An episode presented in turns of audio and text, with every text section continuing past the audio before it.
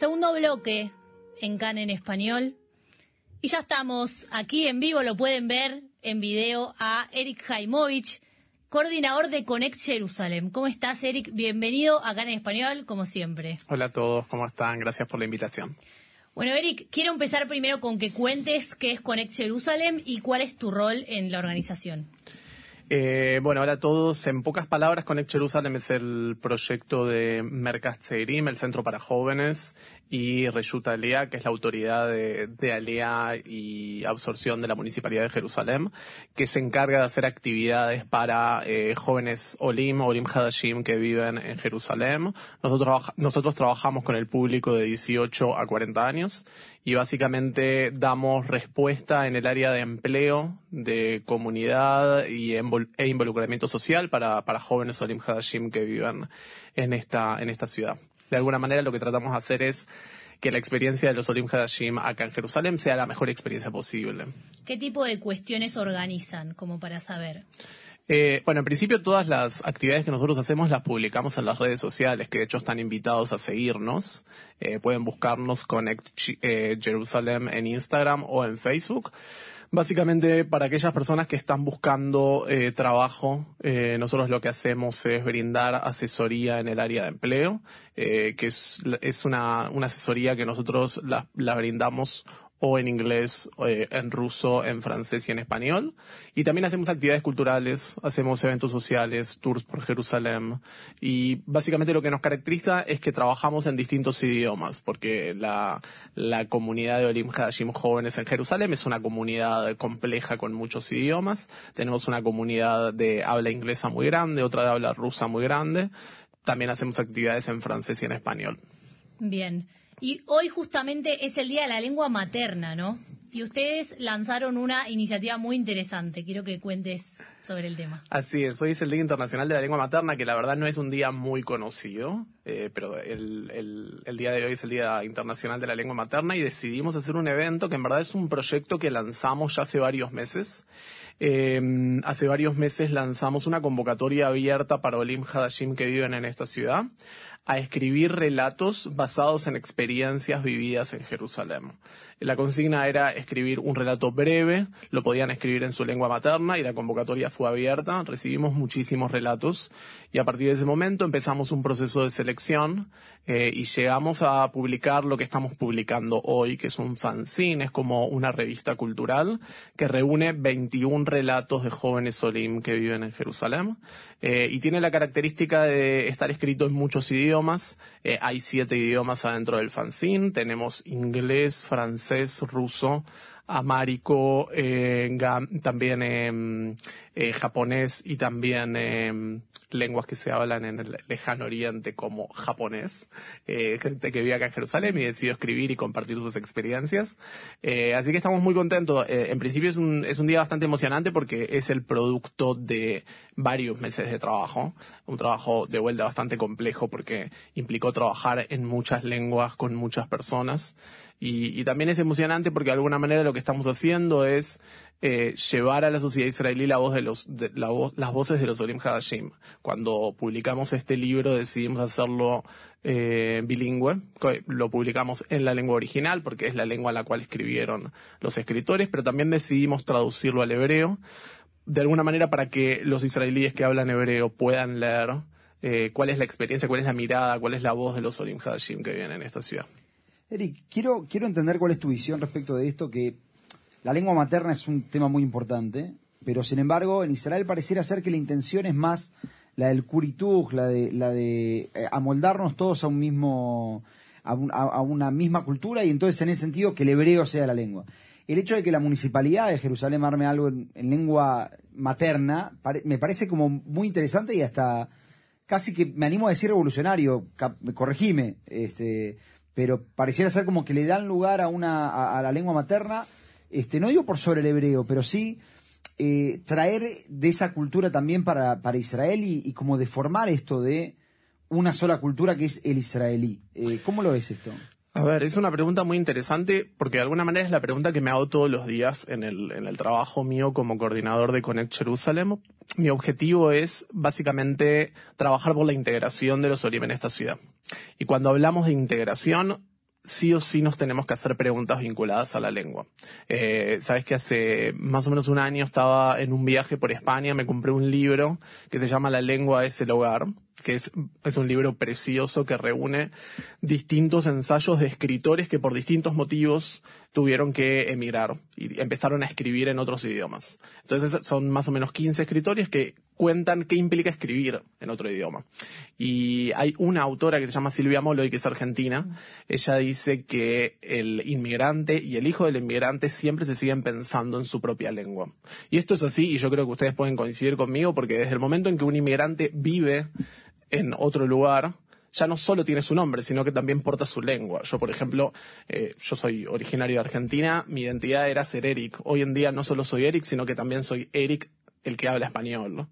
Es decir, forma parte de mi identidad. De hecho, en mi trabajo todo el tiempo se dice quién es hispanohablante, quién es rusoparlante, quién es, de hecho, acá en Radio Canreca también está todo dividido por idiomas. Entonces, volviendo a tu pregunta, eh, creo que es interesante pensar cómo se produce la integración de los inmigrantes o de los solim en Jerusalén. Porque podemos pensarlo desde un modelo más tradicional, que es decir, ok, estas personas tienen que estudiar hebreo, lo cual es importante, porque nosotros sabemos que para salir a la calle, para estudiar, para comprar cosas, para hablar con la sociedad israelí, es necesario saber hebreo. Pero el olé nunca deja de pensarse en su propio idioma.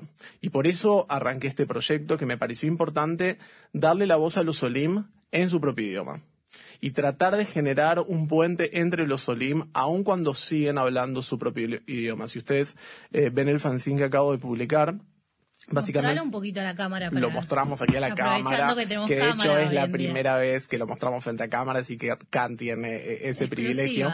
Si ustedes lo abren, van a ver que, que efectivamente es un proyecto de muchos idiomas y es, es realmente es realmente muy difícil porque tenemos eh, cuando una persona que habla español y una persona que habla ruso y una persona que habla francés pueden sentarse en el mismo lugar a dialogar. Y en el fondo diría yo que, es algo bastante eh, actual. Eh, porque digo actual vinculado a las cosas que estaban hablando antes de, esta entrevista, que son las noticias sobre todo vinculadas a la guerra. Yo creo que uno de los grandes desafíos que empiezan a ocurrir en una sociedad que está atravesando la guerra es precisamente que todos los puentes se cortan digamos, todos los diálogos posibles se cortan. Y me parece que tenemos que seguir pensando eso. Yo creo que el arte, la escritura tienen, tienen ese desafío que es decir, ok, ¿cómo hacemos para que aquellas personas que no pueden dialogar encuentren algún espacio de diálogo? Y yo creo que desde un, un aporte muy pequeño, este fanzine lo que trata de hacer es eso, es sentar en el mismo lugar, ponerlos en el mismo libro, hoy a la noche en la presentación del fanzine, juntar a todas esas personas en el mismo lugar y generar puentes entre personas que no pueden dialogar por, por una cuestión vinculada al idioma. Ahora, uno de estos puentes, y creo que debe haber sido una de las problemáticas más grandes por ahí que te encontraste al llevar adelante este proyecto, es la traducción. Porque digo, uno escribe en su lengua materna, tiene todos los matices del lenguaje, pero después viene la traducción de alguien, un externo, que no nos conoce, que no tiene nada que ver por ahí con, lo que estamos escribiendo. La famosa frase traductore traditore, ¿no? Es verdad. Sí, yo, eh, la, traducción fue un gran desafío. Fue un gran desafío desde el inicio. La pregunta que nos hicimos con, con, el equipo de personas con el cual trabajé fue primero a qué idioma traducir. Yo no quería publicar solo en los siete idiomas que recibió, sino también quería publicarlo en un idioma más. En un principio pensamos que el idioma era el inglés, a propósito de la integración de los Olim, porque suponíamos que los Olim nos iban a entender más, lo cual probablemente sea cierto, pero después dijimos, en verdad el idioma que más se habla en la calle es el hebreo. Entonces ahí hubo una, pregunta. ¿Por qué más se habla en la calle o por qué es el idioma ¿Entendés? Desde un punto de vista ideológico, desde un punto de vista práctico. Eh, a la larga, eh, yo diría que el idioma oficial del Estado de Israel es el hebreo. Claro. Entonces, eh, y es el idioma de la sociedad israelí. Entonces, lo que nos interesaba era llegar a la sociedad israelí. Que sea un proyecto que también es una cosa, algo que nos pasa siempre. Muchas veces los proyectos para el OLIM, para, para jóvenes inmigrantes, suele ser solamente para OLIM. Es decir, vienen OLIM. Entonces, la pregunta fue, bueno, ¿cómo romper esa barrera, muchas veces eh, simbólica, que existe entre la sociedad de los Solim y la sociedad de los Israelim. Y la traducción fue, fue una forma de romper esa barrera, porque dijimos, ok, publiquémoslo también en hebreo. Y en segundo lugar, algo que fue importante fue siempre trabajar con los, con los autores. En muchos casos eh, había algunos textos que tenían expresiones muy típicas del, del lenguaje, de, la lengua materna original, y ahí trabajamos en diálogo con algunos escritores para entender qué querían decir, cuál era la mejor manera de decirlo en hebreo. Eh, es decir, no desconectamos el, acto de la traducción del acto de la escritura. Eh, Eric, ¿se le dio a los, a los escritores algún tipo de, de, no de orden, pero de instrucción respecto de qué escribir, este, temáticas, etcétera? Eh, la convocatoria que hicimos hace medio año fue una invitación a escribir un relato breve sobre Jerusalén en tu lengua materna. El relato tenía que estar basado en una experiencia vivida en Jerusalén. Es decir, a nosotros nos interesaba mucho eh, no solo que ellos puedan escribir, y esa escritura sea en lengua materna, sino que esa escritura sea sobre Jerusalén. Y yo creo que es el otro tema de este fanzine, eh, porque lo que nos interesaba era, bueno, tratemos de pensar Jerusalén juntos. La pregunta de alguna manera que acompaña todo este fanzine es, eh, ¿cuál es la mirada o cuáles son las miradas de los Olim sobre Jerusalén? Y yo creo, y por eso el, el fanzine se llama Ira Jeret, que significa otra ciudad porque yo creo que si, si leemos todos los artículos, eh, lo que vemos acá es otra ciudad. Es la, la ciudad, digamos, Jerusalén es, esto de si Jerusalén es única, no es única, ya de por sí es una discusión, y yo creo que este fanzine se mete en esa discusión, eh, pero efectivamente esta es otra ciudad, porque es la ciudad vista desde los ojos de una persona que no nació acá. ¿Son todas personas que llegaron en un tiempo parecido, digamos, personas que llegaron hace llegaron, Eh, hay relatos de personas que llegaron el año pasado y hay relatos de personas que llegaron hasta hace cinco años, más o menos. Ah, o sea, más o menos hasta, hasta cinco años es... Eh, la convocatoria, o sea, la definición de Oleja Dalle es hasta, o sea, de no inmigrantes hasta diez años, pero los relatos que recibimos es de personas hasta cinco o seis años. Y, ahí viene mi pregunta, ¿vos pensás que eso, que, que cambia, digamos, la, por lo que vos leíste? La visión, eh, en la antigüedad en Jerusalén o en, Israel, ¿cómo le cambia esa visión de, Jerusalén? Yo no vi tanta diferencia en función del tiempo. Es más, sobre todo lo que vi es eh, mucha continuidad entre algunos relatos. Eh, realmente les, recomiendo mucho leer todos los relatos. Para mí hay un hilo de continuidad que es básicamente ver a la ciudad en movimiento todas las personas que escribieron acá escriben desde cierto movimiento, es decir, desde estar en un lugar y de llegar a otro lugar, con muchísimas, con muchísimas diferencias entre los relatos, pero para mí son relatos de, gente que se mueve. Y yo no creo que sea casual porque la gente que lo escribió se mueve, digamos. No, no, nació acá y ah. ahora vive acá. Entonces, es la, definición de un olé. Eh, claro, total. Para mí es, eh, digo, el, título, el título del fanzine es Ir a Jeret, otra ciudad, y el subtítulo es Experiencias jerosomilitanas de jóvenes que hicieron alía a Israel. Podría llamarse tranquilamente experiencias de Jerusalén de gente que se movió, gente que se movió de un lugar al otro. Es, realmente muy interesante, por eso el, el fanzine, si lo abren, van a ver que está dividido en capítulos y cada uno de los capítulos tiene como alguna tensión. Eh, tiene como dos polos, tiene dos lugares. Por ejemplo, hay un capítulo que se llama eh, Cielo-Tierra. Son todos relatos que hablan de ciertos movimientos de personas a nivel más espiritual. Hay otros relatos que tienen muchos relatos vinculados a género, entonces ese capítulo se llama masculino, femenino. Eh, y así hay muchos, todos los relatos abordan esa tensión, esa tensión entre dos elementos y cómo el autor se mueve como desde un lugar a otro. Así que yo, encuentro más continuidad que, diferencias en, función del, del tiempo que están acá.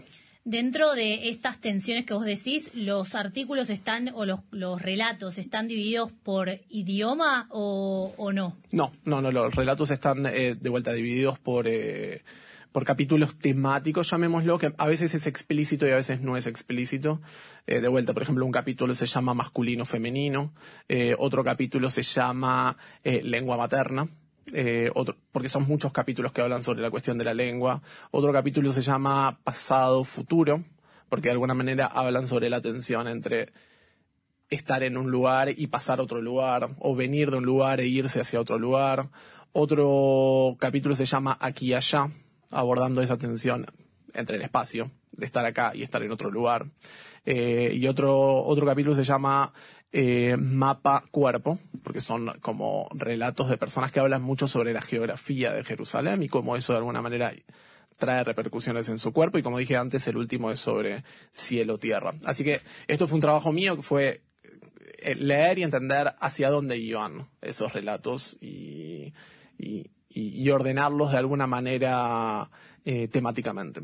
Me parece muy interesante el punto de esta traducción que hicieron al hebreo y de que vos querés ver esto que está publicado hoy en día en el Día de la Lengua Materna, pero yo sé que después vamos a hablar del tema de que originalmente iba a ser publicado el Día de la Aliá, que era en octubre y bueno, lamentablemente fue después Pasaron de cosas. pasaron cosas, pasó el 7 de octubre antes de que pudiera hacerse este evento, pero digo, curioso que justo un una de tu- uno de tus objetivos a la hora de publicar esto era conectar también a los israelíes con las experiencias de los Olim.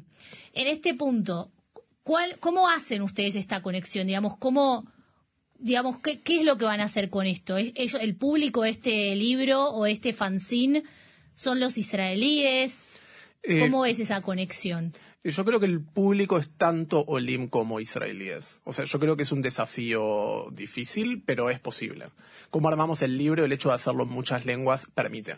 Y de hecho, el, eh, bueno, un poco hablé sobre este tema. Hoy a la noche a las 7 de la tarde hay un, eh, un evento de lanzamiento del fanzine, que es, eh, o de publicación eh, del fanzine, que es, eh, lo hacemos en Tumol Shom, que es un restaurante eh, mítico, cultural de Literario. Jerusalén, literario. Con un nombre que está muy relacionado con la literatura también. Exacto. Es, es un cuento de... De Agnon. De Agnon. Exacto, Ya el Agnon. primer, eh, el primer premio Nobel de literatura de Israel, que es un, es un bar, restaurante así mítico de Jerusalén, sobre todo porque el poeta de Jerusalén, del cual ya hablé en otras entrevistas, que es Yehuda Mihai, muchos de sus poemas él lo escribió ahí, de hecho si entran al lugar hay una foto muy bella de Yehuda Mihai, Eh, pero cuando hicimos la publicación para el evento que hacemos hoy a la noche, lo hicimos tanto en hebreo como como en inglés, de alguna manera, para llegar a todo el público posible. Eh, y creo que, de vuelta, es, es, el intento de, de este fanzine de intentar eh, como romper esos muros simbólicos que hay entre las poblaciones, que a veces es- son muros entre comillas naturales, porque lógicamente uno suele hablar más rápidamente y más cómodamente con la, con la gente que habla su propio idioma, Eh, pero me parece que en la experiencia de la inmigración lo interesante es decir, bueno, ¿cómo rompemos esos muros? Y acá es interesante porque lo estamos haciendo a través de la literatura. Eh, y me parece que, que, que en el fondo la pregunta es, ok, ¿cuál es el rol del arte? En, que muchas veces pensamos que el arte o la cultura son eh, proyectos secundarios que no, no son relevantes y que siempre tenemos que hablar de cuestiones vinculadas a política, economía, que son aspectos súper importantes. Pero en verdad que hasta- lo que estamos haciendo es decir, ok, la literatura, la escritura, la palabra, la letra pueden ser elementos para que la gente se junte, se conozca y en el fondo cree comunidad. Eric, Ahora, sí. eh, eh, es muy interesante porque la lengua materna, a diferencia de la lengua oficial, es, una lengua que, marca, que, crea estos muros que, que, que, que- que querés destruir con este. Entonces te quiero preguntar si es que hay en el fanzine, honestamente no, lo leí todavía, o, si pensaron eh, respecto de el árabe como, una de las lenguas maternas de la mitad de la población de Jerusalén. Eh, es una pregunta interesante. Yo en lo personal, de acuerdo al, a, a mi cargo en, eh, en Connect Jerusalem, trabajo con Olim Hadashim. Es cierto que hay Olim Hadashim que hablan árabe. ¿En serio? Sí, los, los que vienen de, de países de Medio Oriente. Eh, de hecho, eh, cuando hice la convocatoria, eh, le escribí a algunas personas en particular que conozco personalmente, que son olim y hablan árabe. No son judíos, o sea, no son cristianos o, o musulmanes y viven acá. La- lamentablemente no hay ningún relato en árabe. Eh, me gustaría, pero bueno, no, no es una cuestión de mi voluntad, es una cuestión de yo una De la gente que presenta. Exacto. Eh, pero sí es interesante entender que eh, el árabe, lógicamente, es una lengua materna, una lengua muy importante en Jerusalén, pero también una lengua que pertenece a la tradición judía. Nosotros eh, empecinados en entender todo en términos de conflicto árabe-israelí, pensamos que, bueno, de un lado está el hebreo y del otro lado está el árabe, pero en verdad, en, el terreno, en el territorio, las cosas son muchísimo más complejas, porque el árabe pertenece también a la, cultura judía. Digo, pensemos en toda la población que es descendiente de inmigrantes que vienen de países de Medio Oriente. Son judíos árabes y en los, en los últimos años, yo diría desde los años 70, 80 en adelante, hay muchos judíos eh, que se empiezan a reivindicar como judíos árabes y hay muchos referentes eh, eh, de judíos árabes en la cultura israelí. Lamentablemente no se ve en el fanzine, pero, pero es algo que podría haber ocurrido. Ahora, Eric, ustedes, yo creo que una de las problemáticas más grandes que tenemos los Olim Hadashim, y me incluyo como Ola Hadashah, es insertarnos en lo que es la sociedad israelí. En este punto creo que es algo que vos querés hacer con, con este fanzine. Ustedes trabajan vos como, digamos, coordinador de Connect Jerusalem para Olim Hadashim. ¿Trabajan en conjunto con otra parte del Merkat Seirim que no trabaje con Olim y que trabaje con jóvenes en Jerusalén? Sí, a ver, yo trabajo eh, muy mano a mano con Merkat Seirim, que es el centro de jóvenes de Jerusalén.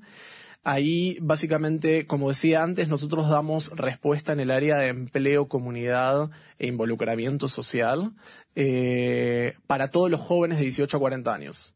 Eh, trabajamos de acuerdo a poblaciones, tenemos proyecto para jóvenes israelíes que acaban de terminar el ejército o el año de servicio, Shnat Sherut.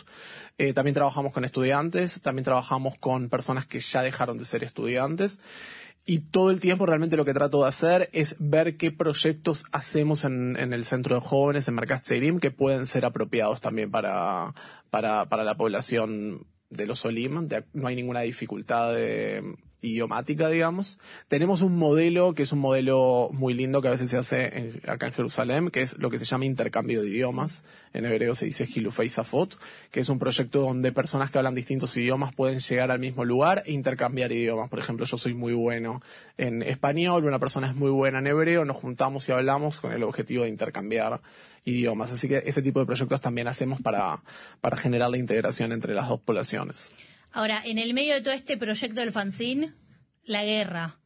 ¿En qué impactó tu trabajo en Connect Jerusalem la guerra? A ver, en relación al fanzine de una forma muy directa, como dijiste antes, nosotros queríamos hacer el lanzamiento el 22 de octubre. Eh, por la situación de seguridad que en Israel no lo pudimos hacer.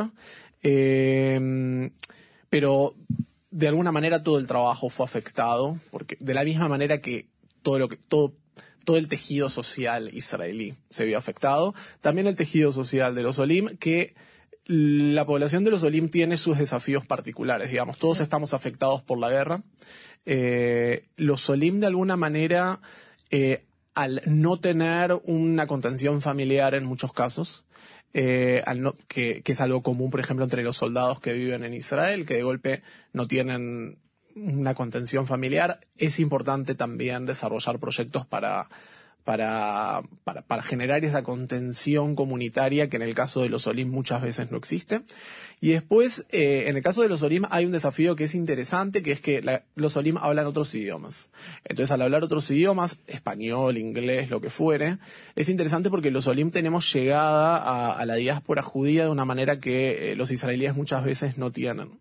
Entonces, muchas veces lo que intentamos hacer es trabajar con Olim en todos los procesos de lo que implica explicar lo que pasa acá en Israel eh, a través de los idiomas que ellos hablan. Entonces, hay desafíos, pero también hay, proyectos interesantes que se pueden hacer con esta población precisamente porque están insertos en, en otro lugar. General la verdad, eh, muchas gracias por venir y mucha suerte en el evento de hoy. Pasá, pasá si querés el dato de la hora. No sé si hay eh, todavía cupos o. Eh, la verdad, ya no hay más cupos y de hecho mucha gente me para en la calle. la gente, la gente puede, puede conseguir el fanzine. Sí, a ver, el evento es hoy a la, a la tarde, noche en Jerusalén, eh, en Tumol Shilshom, como dije antes. Eh, el fanzine es de distribución gratuita. Si ustedes nos escriben por las redes sociales, de vuelta busquen Connect Jerusalem o en Facebook o en Instagram, se pueden acercar o podemos coordinar para darles eh, un, ejemplar del fanzine. Eh, eso y, se puede difundir, son, son relatos realmente muy lindos. Bien, muchas gracias. gracias por la invitación. por estar con nosotros aparte.